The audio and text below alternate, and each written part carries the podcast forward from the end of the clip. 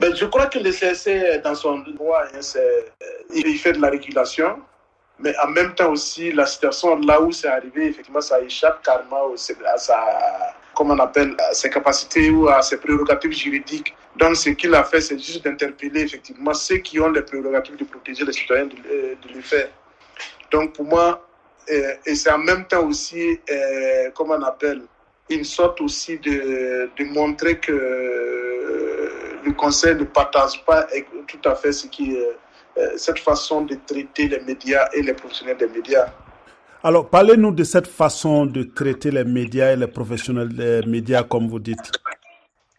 Je crois qu'on est tous témoins de ce qui arrive ces derniers temps avec des individus euh, qui se permettent, je ne suis même pas sûr de, déjà qu'ils aient la capacité de comprendre les contenus des médias. Euh, en tout cas, pour ceux qui sont euh, édités en version française, surtout.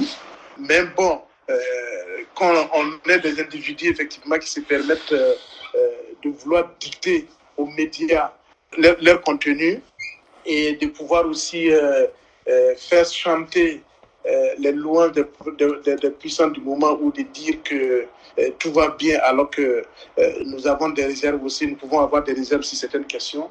Donc, l'un dans l'autre, on est dans une situation où les médias, effectivement, se retrouvent euh, être pris à partie par des groupuscules radicaux de soutien au président Ibrahim Traoré. En tout cas, ils se revendiquent le soutien du président.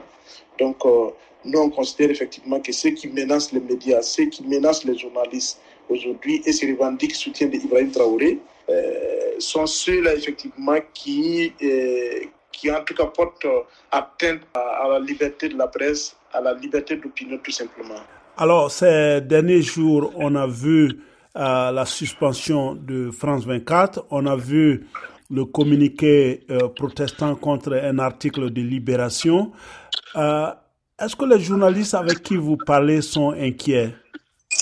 Bien sûr, on est inquiet parce que on se pose des questions après avoir fini avec les médias internationaux. Est-ce que ce ne sera pas notre tour Parce que parfois, les prétextes avancés laissent, euh, en tout cas, laissent beaucoup de changer quant effectivement à la consistance des, des, arguments avancés.